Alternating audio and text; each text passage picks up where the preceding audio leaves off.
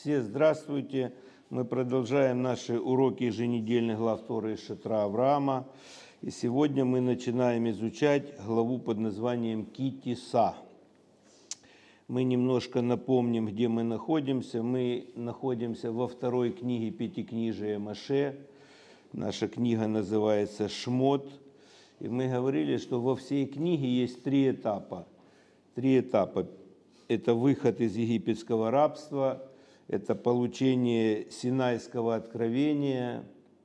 Что такое Синайское откровение? Это законы, это установление, это мораль, это всевозможные мистические секреты.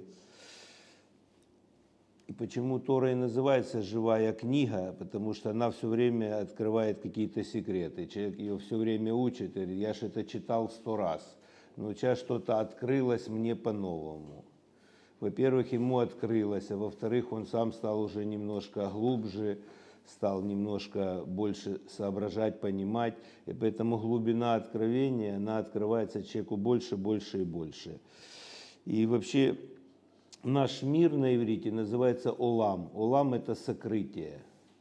Мы не видим Бога, мы только знаем, что Он есть, верим, что Он есть, ощущаем, что Он есть – ну так он сокрыт от нашего взгляда. Да? Поэтому есть в сокрытии есть очень большая сила. И он открыл тайны еврейскому народу на горе Синай, назначил их священниками, то есть хранителями вот этих тайн, назначил их светочем для народов мира. И так же самое в этом откровении было вложено ну, все законы и все мораль, то, что он открыл для всех народов мира то, что мы называем «семь законов». Это та программа минимум, которую должен выполнять, соблюдать. Это, можно сказать, те красные линии, которые не должен переходить человек, потому что ну, будет иметь за это наказание. Это конкретные божественные запреты, не быть идолопоклонником, не осквернять имя Бога, не убивать, не воровать, не прелюбодействовать и сделать справедливую судебную систему, чтобы все эти законы ну, регулировать, чтобы человечество не пересекло эти грани. Все это дано было на горе Синай. И третий этап – указание еврейскому народу построить переносной храм – и Всевышний сказал, мы повторяем просто то, что мы говорили в этих главах, потому что пять последних глав, пять глав, половина этой книги – это о построении храма. И, конечно, здесь большие тайны, потому что задается вопрос, ну зачем нам сегодня вот говорить о каких-то там, как собирали на этот храм. Уже нет давно ни того переносного храма, ни даже того стационарного храма. Зачем сегодня в таких деталях и в таких тонкостях и мелочах изучать, и Тора нам оставила это как наследие. Более того, мы видим прямое указание Маше, что сделай все и запиши это все в точности, потому шатру, как было сказано, и в точности каждую деталь. Вот я помню, как я сам в начале, когда это читал, пять книг, и каждый день одно и то же, столько-то крючочков, столько-то грамм серебра, столько-то золота, такой-то умывальник, такой-то минору, светильник, масло. И ты все это, ну, знаете, что заметил, что с каждым годом раскрывается все глубже, все больше. Один предмет открылся глубже, второй предмет открылся глубже. И так потихонечку, потихонечку ты начинаешь видеть сокрытое, ты понимаешь, что храм это не просто храм, храм это и мир, храм это и какая-то община, допустим. Можно сказать, храм это и семья, храм это и сам человек. И каждая деталь, она есть в каждом в душе каждого человека, она как-то работает. И почему сказано «возлюби Бога и ближнего, как самого себя», то часто человек сам себя понять не может. Уже как понять другим, если сам себя понять не может увидел в Фейсбуке такое выражение, что попробуй измени себя. Потом поймешь, можешь ли ты помочь измениться другим. Ну, все же хотят изменить кого-то, так же. Жена мужа, муж жену, все друг друга. А сам человек, вот сам себя, выстрой себя. И поэтому каждый вот этот образ, это очень важно. Вот, например, в предыдущей главе мы говорили о повелении принести на масло, чтобы горел вот этот светильник. Да? Царь Соломон говорит, что светильник – это душа человека. И как Минора было сделано интересно, все от одной, от одной, а потом расходится и семь, семь частей. Да? Так устроена душа человеческая. Есть разные качества, но все одна душа. И каждое качество надо выстроить, надо разогреть, надо, чтобы оно горело. Это целая работа, целая работа. И вот это масло, мудрецы объясняют, что такое масло, почему все должны были на это собирать. Мы сейчас немножко коснемся это, чтобы вот это скрытые смыслы Торы. Потому что есть общий вид, ну, прямой смысл называется, а есть скрытый смысл. И это именно вот то масло, которое действует прямо в душу человека – я поделюсь немножко с вами, вот как я увидел красиво, что такое скрытый смысл. Вот ну, пару недель назад во время шаббата есть молитвенник специальный, и там в молитве есть ну, часть молитвы царя Давида. И там такие слова, он молится Богу и говорит такие слова. «Ты, Господь, открываешь створки врат Востока, открываешь окна небосвода и выводишь солнце, ну, выводишь оттуда солнце. Ну, я люблю так представить немножко, да, как ассоциация. У меня просто, когда-то я в детстве жил частный дом, были вот эти ставни, знаете. И я думаю, ага, как же он открывает ставни на востоке, потом открывает окно и выводит оттуда солнце. Я думаю, ну красиво, как бы понятно даже мне. И так вот снизу я смотрю, так оно и есть. А потом мне приходит вторая мысль, минуточку, я же в школе учился, я же грамотный человек. Ну, с тех пор, как космонавты стали преодолевать высоты, нам все сфотографировали, глобус сфотографировали, все сфотографировали, какие створки, какой, какие окна. У нас сегодня темно, в Америке сегодня светло, солнце никуда не ушло, оно там. Поэтому есть разный взгляд. Взгляд снизу, ну снизу так и есть. Ты смотришь в окно, солнце выходит, потом оно проходит и заходит. Взгляд снизу это один. Это взгляд такой обывателя, мне так представляется. Но если то, как уже посмотрели, на самом деле это устроено, это совсем другой взгляд. Земля крутится, солнце никуда оно не ходит, не уходит. Так же? То есть чуть-чуть другой совершенно взгляд. И вот точно так же Тора, да, вот нам мы смотрим храм, то, то, то, но на самом деле, когда Всевышний открывает нам через свои способности, Он умеет это делать, да, открывает у нас, как написано, очи сердца, и мы видим совершенно другие вещи, мы понимаем совершенно иначе, мы понимаем, как устроен мир, ну, почему Всевышний придумал эти красные линии, и человек уже тогда не говорит, а мне все равно. Он понимает, что точно не все равно. Да? И вот это вот и есть потихоньку-потихоньку мы так смотрим, разбираемся с самим собой, разбираемся с этим мирозданием, и Всевышний нам потихоньку открывает, открывает открывает. Вот почему масло вот это, оно было такое важное. Такое важное масло, потому что масло именно, оно влияет на душу человека – и тогда внутри был свет. И мы немножко вспомним вот, ну, предыдущие главы, да, что у нас происходит. Весь народ собирает приношение, все необходимое, чтобы построить вот этот вот храм в пустыне.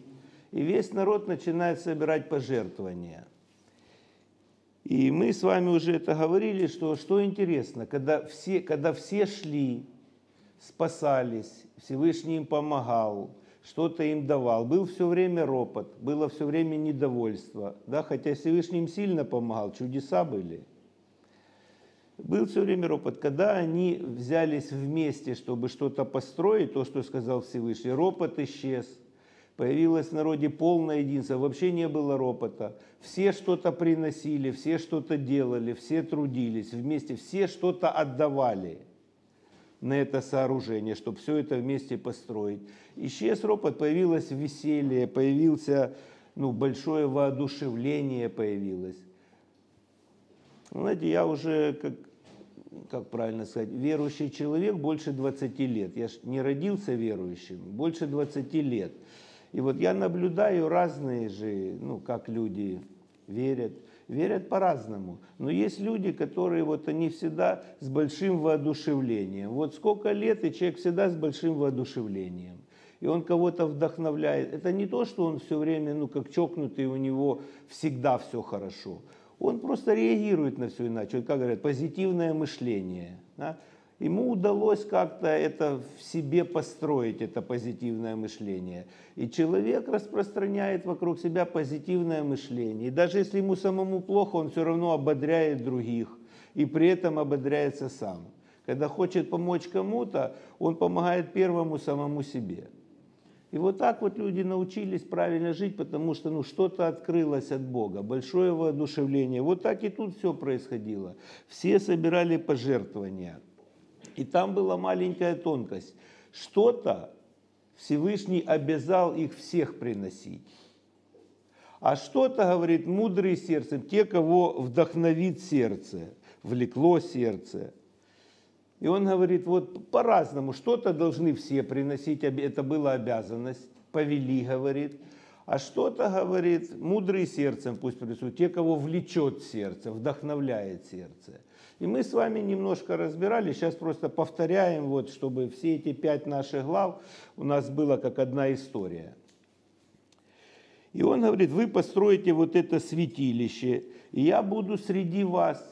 И наши мудрецы объясняют, что вот это слово на иврите, которое там стоит, я не буду вам долго это слово рассказывать, там очень такое интересное слово, что среди вас это многообразное такое объяснение, что в душе каждого лично и в ваших взаимоотношениях друг с другом. Да, вот то, что сказано, возлюби Бога и ближнего, как самого себя. И ближнего надо возлюбить тоже.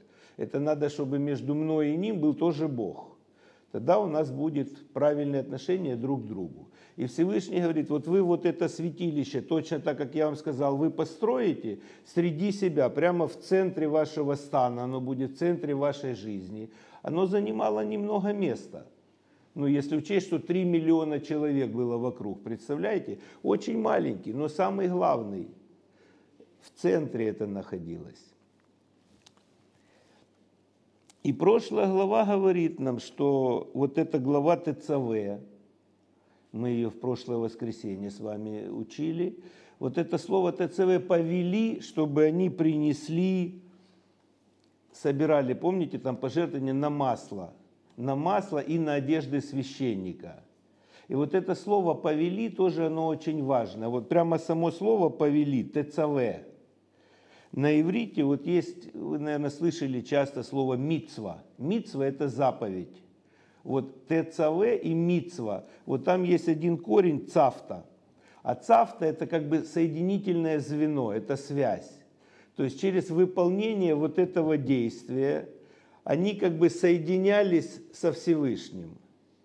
Вот через это повеление. Мудрецы объясняют, что вот это слово «повели», когда оно употребляется, когда человеку самому он испытывает какие-то сложности, неуверенности – то другими словами Всевышний говорит Маше, что ободри их, усили их веру, вот этим словом повели. Пусть они не раздумывают, пусть они это сделают обязательно. Вот такая вот идея. И объясняют мудрецы, почему? Потому что когда речь идет о том, что надо расстаться с материальными ресурсами, человек это очень сильно ощущает, и ему это трудно сделать. Да? Взять что-то и отдать от себя кому-то, это вообще непростая такая вещь. Многие люди за многие годы веры, они не могут это сделать, к сожалению. Вот что угодно, они даже готовы потратить времени кучу на кого-то, но когда речь идет достать там пару копеек дать, они не могут, у них просто нет на это сил. А я думаю, смотри, так время же деньги. Ты же потратил 5 часов на что-то, на кого-то. Это же, если бы ты эти 5 часов поработал, ты бы заработал какие-то деньги – так ты же больше потратил. Ну, люди так понимают, когда надо что-то взять, вынь да положь, это трудности испытывают. Поэтому вот это слово «повели», Маше здесь использует и говорит, ты им повели, привяжи их, свяжи их, соедини их со всеми Всевышним, потому что от этого зависит, именно буду я в них и буду я среди них. Понимаете, вот этой вот веревочкой. И что они собирали? Собирали именно на вот это масло и на одежды священника, чтобы вот этот храм общий, он мог работать, чтобы он мог существовать. Вот этот образ очень легко понять сегодня, вот просто сегодня, чтобы это не осталось, чтобы этот образ, он пришел в нашу жизнь. У меня недавно был разговор с одной нашей, ну, мама одна, у нее дочка уже взрослая, и мама ходит в нашу общину с первых дней ее существования. И вот она просто посоветовалась. Мы пили чай, и она посоветовалась, говорит, вот а как быть теперь, вот дочка выросла, ну надо профессию, уехать куда-то или что-то, а как же быть с общиной? А, а мы же как раз проходим сейчас вот это вот, изучаем храм, и тут же как раз есть все ответы. И мы пили чай, и у меня вот так вот чай стоит, и кулечек это чая, ну, знаете, да, заварка. Я ей показываю, говорю, смотри, что такое постройте святилище, и я буду среди вас и вас. То вот, например, есть община, и должна быть какая-то связь с общиной. Да? Человек ходил много лет, потом куда-то уехал. Но сегодня же такое время, что связь, в чем она заключается, связь? Все вместе собирали на елей. То есть самое главное это учение. Самое главное, чтобы человек не переставал учиться, потому что что такое вера в Бога? Люди верят в Бога по-своему, как хотят, как понимают. То, что их ни к чему не обязывает. Очень часто это очень программа минимум, которая тут, там нет связи хорошей. Там есть такое немножко милосердия Всевышнего, потому что он милосердный. Но нету вот этой практической, систематической связи с Богом. А Бог же хочет с нами общаться постоянно. Вот как в Ганедане. Там написано, что Адам ходил и общался с Богом. Бог хочет с нами общаться, Бог хочет, чтобы мы с Ним общались.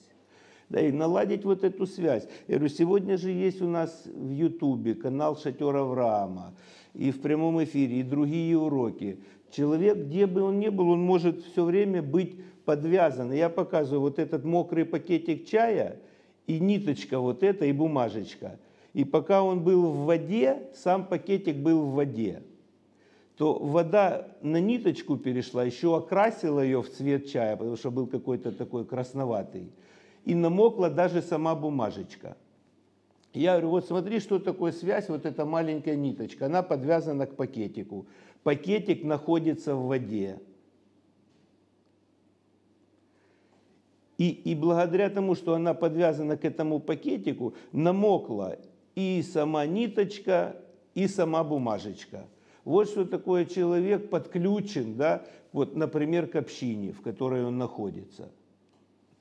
Так же самое, например, вот Сдака. Звонит мне один человек, как-то я не увидел, как он исчез. Сейчас, знаете, с этим пандемией, ну, часто меньше ходят там, как-то так.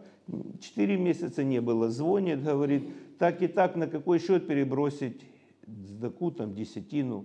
Я говорю, ой, что-то давно тебя не видел. Он говорит, а я 4 месяца уже там в Западной Украине, у меня работа тут хорошая открылась. То есть смотри, я все уроки смотрю, я слушаю, вот пересылаю на какой счет, собралась десятина. То есть человек подвязан. Он подвязан почему? Потому что он и получает что-то, и отдает что-то. Вот эта ниточка, она и окрашивается, и намокает, потому что человек всегда подвязан. Так и тут я говорю, ну уехал человек сегодня, слава Богу, из-за этого интернета. Его же надо умно использовать. Можно все слушать, учения принимать, с такой участвовать. Ведь о чем была речь в храме? Вот когда в древнем храме Всевышний говорил людям, принесите десятины в дом хранилища моего, чтобы в доме моем была пища.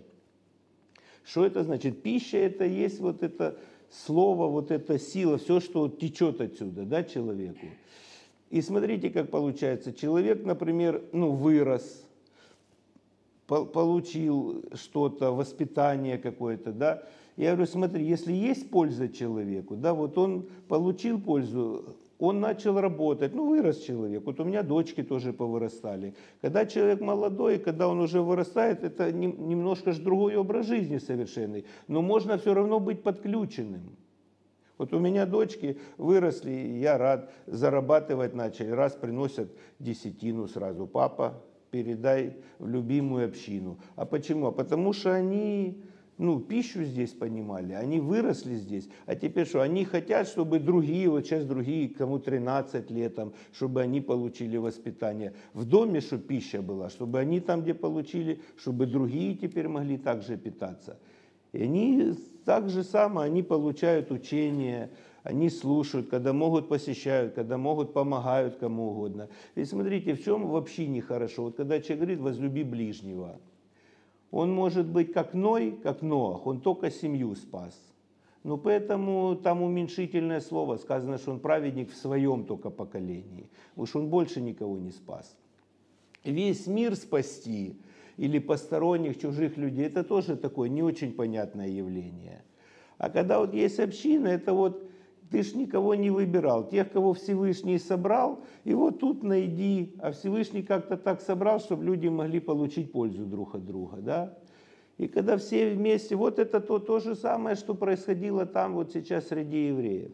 Все вместе, кто-то нитки приносил, кто-то приносил золото, кто-то варил это там, ну, паял, кто-то шил. Каждый делал то, что мог, и вместе и Бог был и в них, и среди них. Ну, понятный такой образ.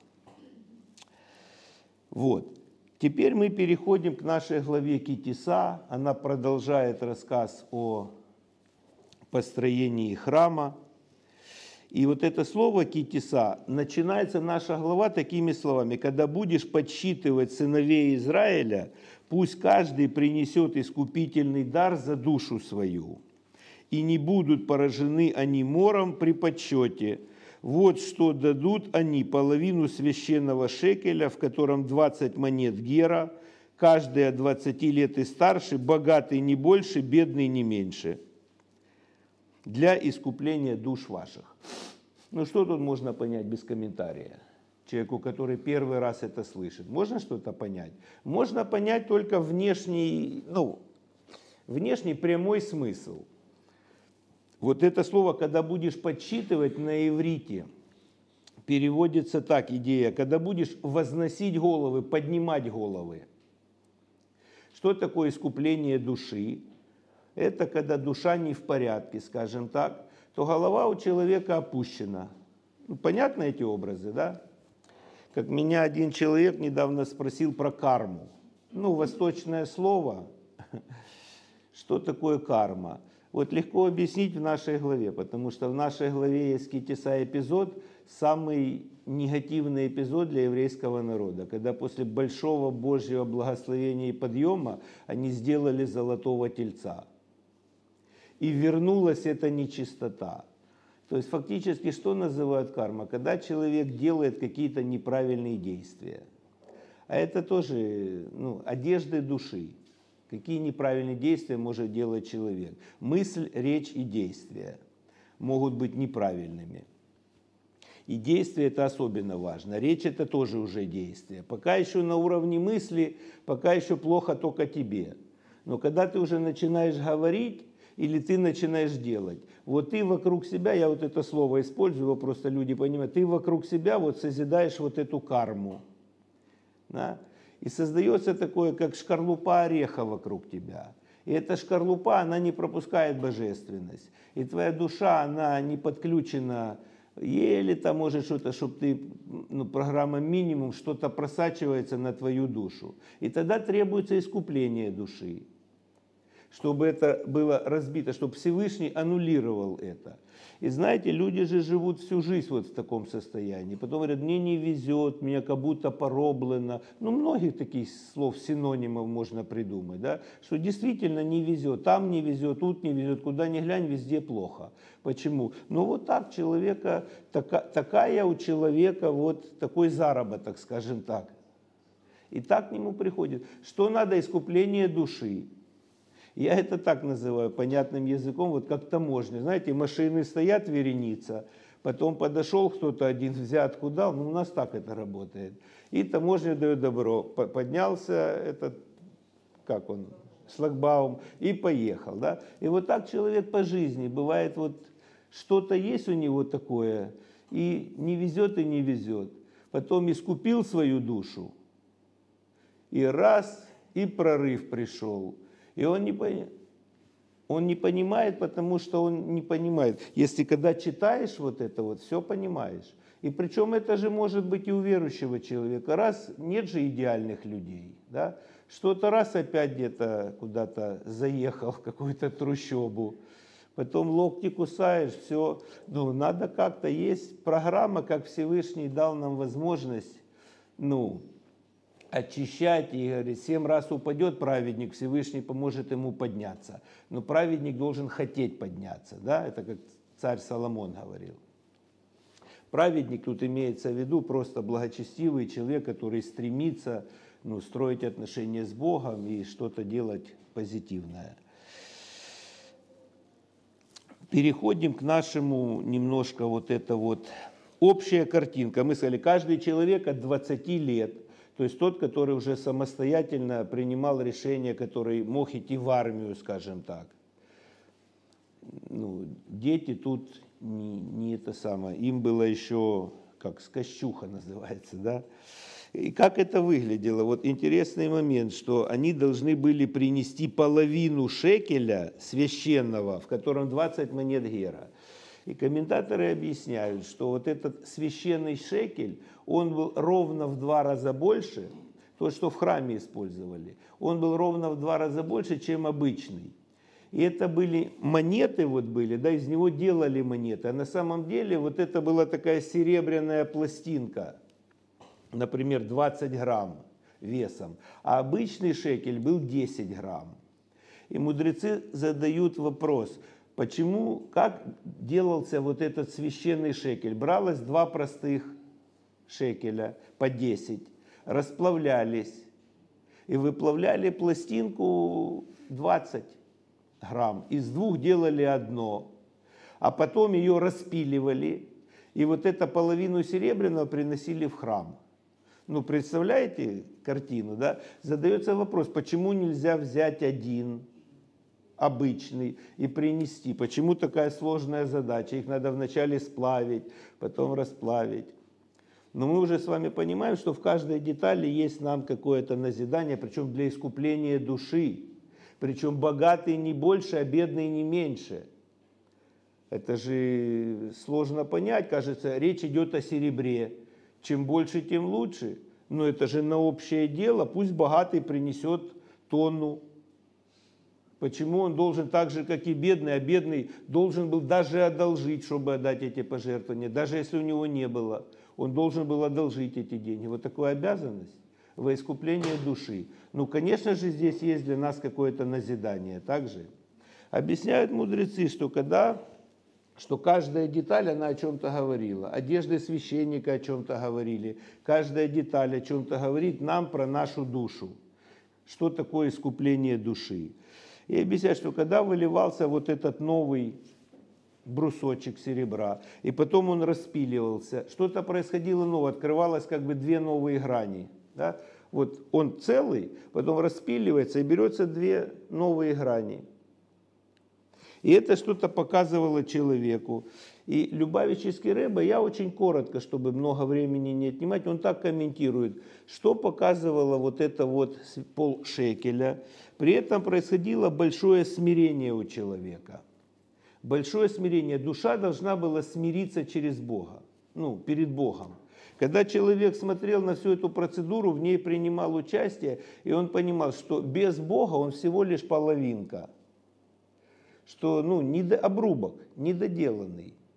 Кто бы он ни был, богач огромный, кто бы он ни был, он смотрел это там, он думал, что он ну, большой чиновник там, или большой человек. А здесь перед Богом его душа, все, без Бога обрубок просто. Просто, просто обрубок. И есть такой интересный момент, один праведник советовал, говорит, чтобы верующий человек должен в кармане носить, носить две записки – вот просто ходить, две записки носить все время и периодически их доставать и читать.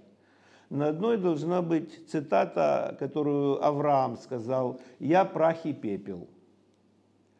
А на другой записке должно быть написано «Весь мир создан ради меня одного».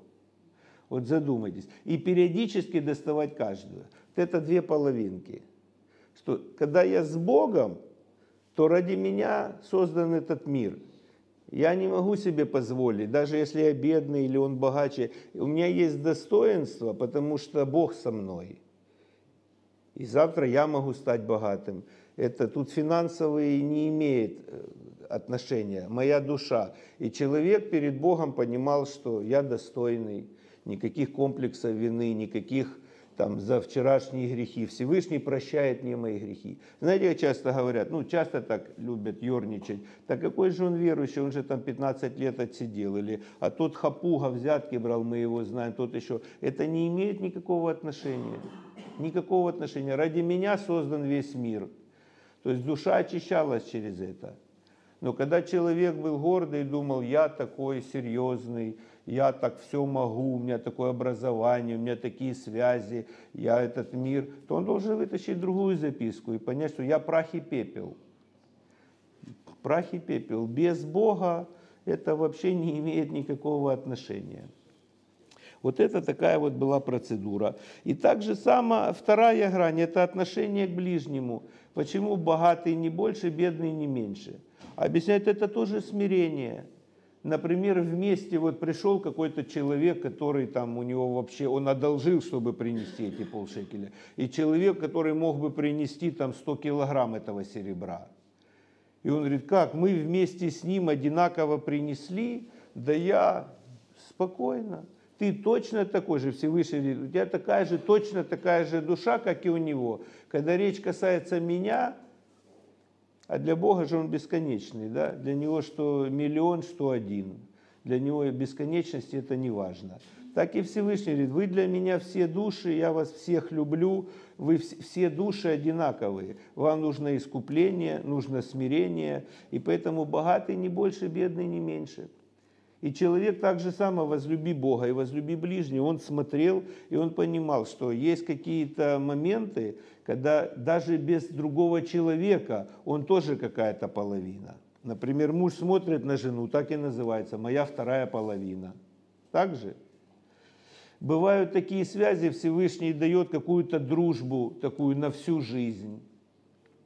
Вот как у царя Давида был, например, ну, сын царя этого Шауля, Йонафан. Друг, дружба на всю жизнь. Есть какое-то партнерство особенное, да? есть какие-то временные встречи, которые Всевышний дает людям там, на какое-то количество времени. Всегда надо всегда смотреть вот так, и надо всегда смотреть вот так. И понимать, что все души одинаковы. Не критиковать человека, не судить человека. Надо всегда постараться понять, постараться помочь. Иногда это сложно сделать. Но когда есть понимание, что не зря же Бог допустил его в твою жизнь. Вот если так смотреть. Чего этот человек оказался в моей жизни? Вот как часто говорят люди, откуда я знаю, что этому надо дать?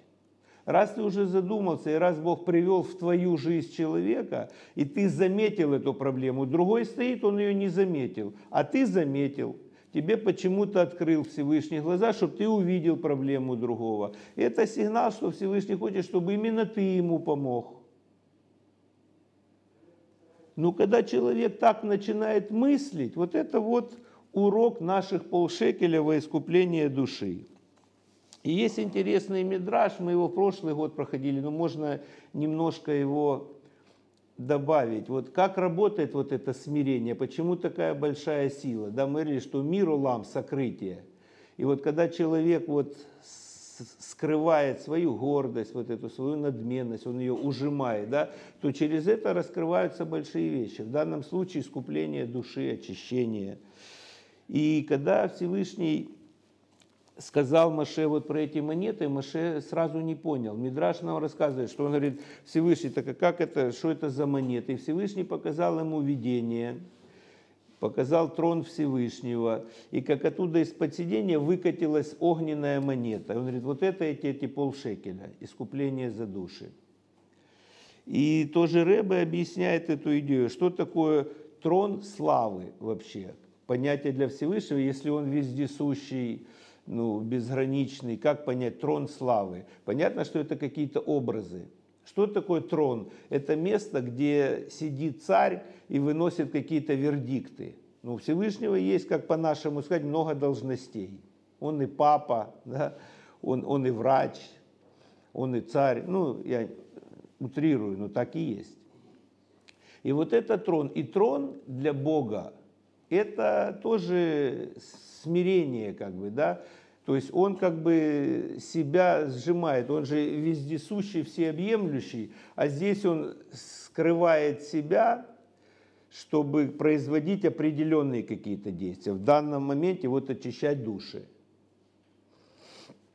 И говорят, что само выражение трон славы, трон – это смирение. А слава – это что такое? Это раскрытие славы, это безмерное понятие. И получается, что на небе также работает, как внизу, наше смирение и скромность, и сокрушение перед Ним, она на небе вызывает такое же действие. Всевышний так же само смиряет себя, чтобы раскрыть свое безмерное величие в нашей жизни. Оно проникает в нашу душу и через нашу душу ломает вот эту карму, и начинает распространяться вокруг нас и среди нас через понимание, через чувства, через эмоции, через поступки, через вот то, что называется одеждой души. Вот такая вот немножко история.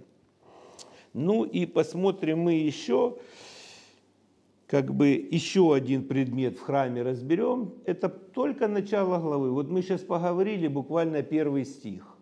Это все, что мы говорили. И там сразу идет следующий, второй стих, и мы тоже разберем этот предмет в храме. Там идет речь о медном умывальнике, который стоял между шатром и между жертвенником.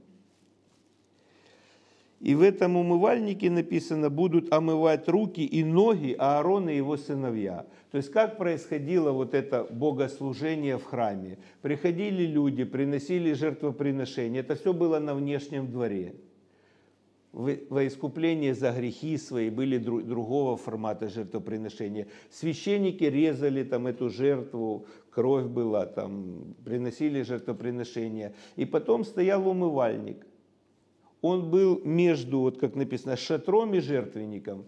И там шли эти священники, они омывали руки, они омывали ноги. И только после этого, с омытыми уже частями тела, они могли входить в святое. То есть в следующий уровень служения, туда в святое, где находилась минора, где находился золотой жертвенник, и где находились вот эти хлебы предложения.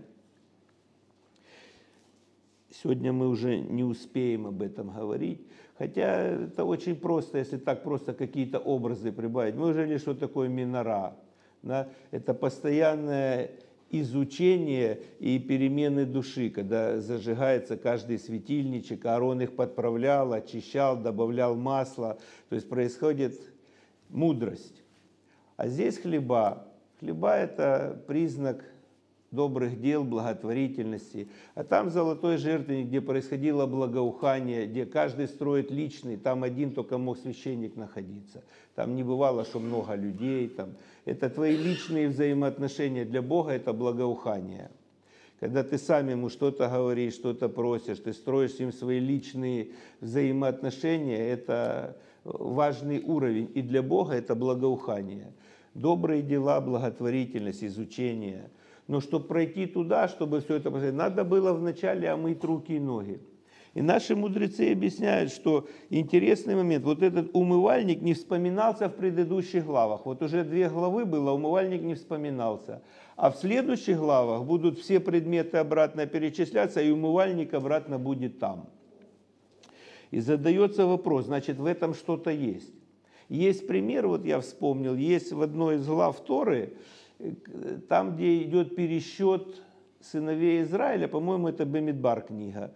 И там есть, когда семьи левитов перечисляются. И получается, их было три семьи. Левитов было три семьи. И в одной главе перечисляется две. А потом в, в другой главе сказано, а вот и семья Кигата, перечисляются они, убереги их, Маше даются указания, как поступить с семьей Кигата. И тоже мудрецы задают вопрос, почему эти две семьи в одной главе, а эта семья в другой главе. Вот точно как наш умывальник. В этом что-то есть, там что-то надо было выделить. И что там надо было выделить? У семьи Кигата было особенное опасное служение. Поэтому убереги их. Они носили ковчег. А носить ковчег это было самое страшное дело. К нему надо было очень трепетно. Его нельзя было ставить на повозку, только на плечах. До него, до самого нельзя было дотрагиваться. Даже смотреть нельзя было.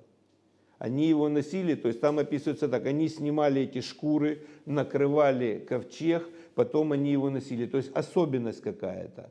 И точно так же вот в этом нашем умывальнике, там он не описывался, а здесь отдельным как-то его описывают. И мы знаем, что вот этот умывальник, из чего он был сделан? Он был медный умывальник. И Мидраш нам рассказывает, э, откуда взялась медь на эти умывальники. Женщины собрали свои зеркала. Были раньше медные зеркала. Собрали свои зеркала и принесли Маше свои зеркала и говорят, вот это мы принесли для, для храма. И Маше вначале не хотел их принимать, эти зеркала, по определенным причинам. А Всевышний говорит, они мне милее всего. Они мне милее всего. Вопрос, почему не хотел Маше их принимать, потому что он говорит, это же предмет использовался для разных целей. Ну, то есть для раскрытия э, там, как называется, похоти плоти, скажем так, да, то есть женщина прихорашивается, смотрится. Ну, он считал, что этот предмет недостоин быть в храме в самом святом месте. А Всевышний говорит ему наоборот, эти зеркала, вот эти мне милее всего. И рассказывается предыстория этих зеркалов. Оказывается, когда еврейские мужчины были в рабстве, они были в рабстве – Женщины сами тянули хозяйство, ну, сложная очень жизнь была. И кажется, можно было бы опустить руки и всем вместе горевать, и, или женщине искать другого мужа себе побогаче, или еще как-то, ну, как принято сегодня, допустим. Но что делали женщины? Они прихорашивались в эти зеркала, наводили красоту, приходили к мужьям там, где они работали – и они нравились им, они прямо там зачинали детей, и они родили целую армию будущего еврейского потомства. Мы знаем, что они рожали по шесть детей сразу, и что там была такая рождаемость огромная. И поэтому Маше говорит, что эти зеркала мне милее всего. Потому что ну, по-разному можно использовать. Вот. И здесь именно сама идея вот этого умывальника. Это почему Всевышний говорит милее всего? Он говорит, вот именно задача принести божественное в материальный мир, в самые нечистые его сферы. Нет ничего нечистого на земле, что нельзя очистить. Да? Во все отношения все можно очистить. И также сегодня, вот, ну, если взять так пофантазировать, например, муж работает, там нет у него зарплаты – ну, какое-то время такое вот он в тяжелом состоянии. Другая женщина может наоборот и поднять ему настроение, и ободрить его, и поддержать в нужный момент, и сохранить и семью, и все это. Это божественное. А другая может сказать, вот ты, как говорят там по-разному, да, и искать себе другого дядьку побогаче. Ну, то есть разный выход. Поэтому эти умывальники, эти, вот этот вот, это дает нам очень ну, интересный урок. И мудрецы объясняют, что умывальник это же элемент подготовки к новому уровню. К новому уровню, да, священники должны были выйти, человек должен был выйти на новый уровень вообще туда, поглубже. И надо было омыть и руки, и надо было омыть и ноги. И что это значит? Что вот когда человек проходит очищение души, когда вот он именно вот этот вот этап проходит, то он переходит ну, на другой уровень. И объясняет, вот Рэбе говорит, что это за этап такой умывальник. Да? И после него происходит вот это поднятие головы. очищение, поднятие головы, новый уровень, что это этап постепенного подчинения всех наших нечистых явлений в практической жизни во всех деталях и тонкостях. То есть после искупления души. Да, вот пришел человек, все у него было плохо, не та карма. Да, покаялся, смирился, начал с Богом выстраивать свои отношения. Следующий уровень какой? Потихонечку, потихонечку исправить все свои детали, все тонкости, и мировоззрение свое потихоньку, и речь свою потихоньку, и поведение свое потихоньку, потихоньку, потихоньку. Вот это умывальник. И после этого он говорит, я будут у тебя чистые и руки, я благословлю и дела рук твоих, и будут чистые ноги, и пути твои. Везде, где ты будешь ходить, я буду с тобой, и я буду среди вас. Вот такая вот у нас история. Дай нам Бог, чтобы мы что-то отсюда взяли, полезное для себя, что-то могли как-то эти образы тоже в своей жизни ну, применить. И что интересно, что желание снизу, оно вызывает движение сверху. Вот что-что, а помочь избавиться и исправить Всевышний поможет. Но мы всегда говорим, это должен делать я, но с Божьей помощью. Потому что если у меня нет желания что-то исправить, что-то очистить, то, конечно, Всевышний это делать не может. Да? Поэтому и был показан Маше вот эта видимая картинка, что желание человека, оно вызывает эту огненную монету из патрона Всевышнего. Это наша с вами инициатива. Будьте здоровы, всем хорошей недели.